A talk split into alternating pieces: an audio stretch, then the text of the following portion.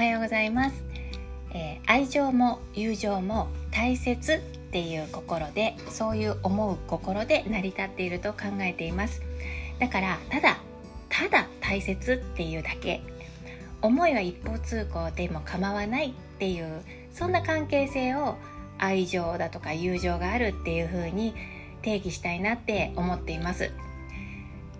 例えば大切な家族が困りごとに遭ってる時に何とかしたいとか力になりたい協力したいって考えますよね。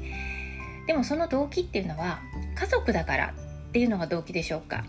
血縁関係にあるからっていうのが動機ですかね、まあ、違いますよね。大切だからですよね。関係性が動機ではないはずなんですよね。まああの親のことだからとかね、あの子供自分の子供だからっていう、まあ、そういう関係性も あるにはあるだろうけれどもでもやっぱり大切だからがまず一番に来るんじゃないかなって思います。遠くの親戚よりも近くの他人っていう言葉がありますね。近くにいるものの方が頼りになるっていうそんな意味合いだと思うんですけれども心が離れているものよりも心を寄せているものっていうそんな表現もこの言葉ってできますよね。関係性は近いけれども心が離れているものと関係性は遠いけれどもこちあの心がねそちらに向いているもの、えー、こういった心の距離を物差しにしてみると煩わしさが起きがちな人間関係もすっきりしそうじゃないですか。人間関係は両思いでなくてもね構わないとまあ私は考えてるんですよ、えー、心を寄せている。心を寄せたいっていうねその自分の心の動機があれば思いは一方通行でも構わないかなと思っています。うん、まあ見返りは期待しないというかねまあ思えるだけで幸せというかね、まあ、そういうものをね、えー、大切愛情がある友情があるっていう風に定義したいと思ってるんですね。まあ、こそのそこにあるのは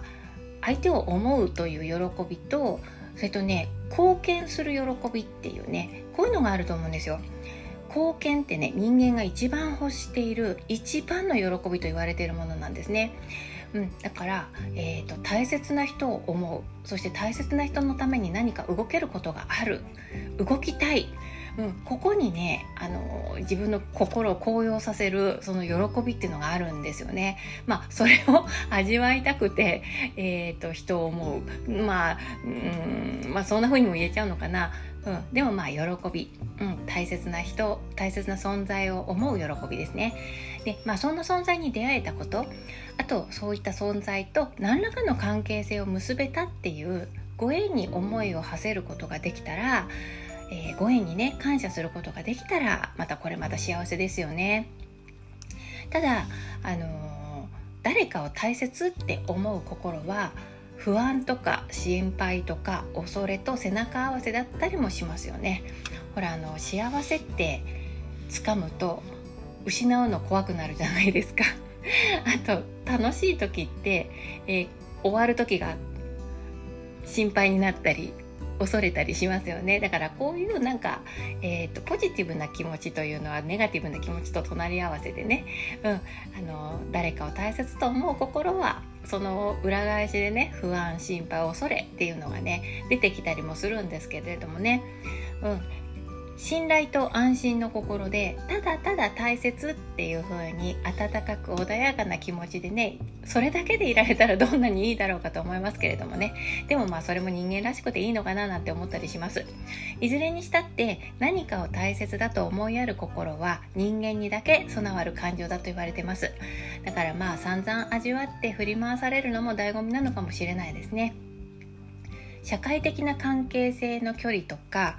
血縁のしがらみとかを一度取っ払ってしまってまっさらの状態から人付き合いっていうのを考えてみたいなって思ったりしている今日この頃です。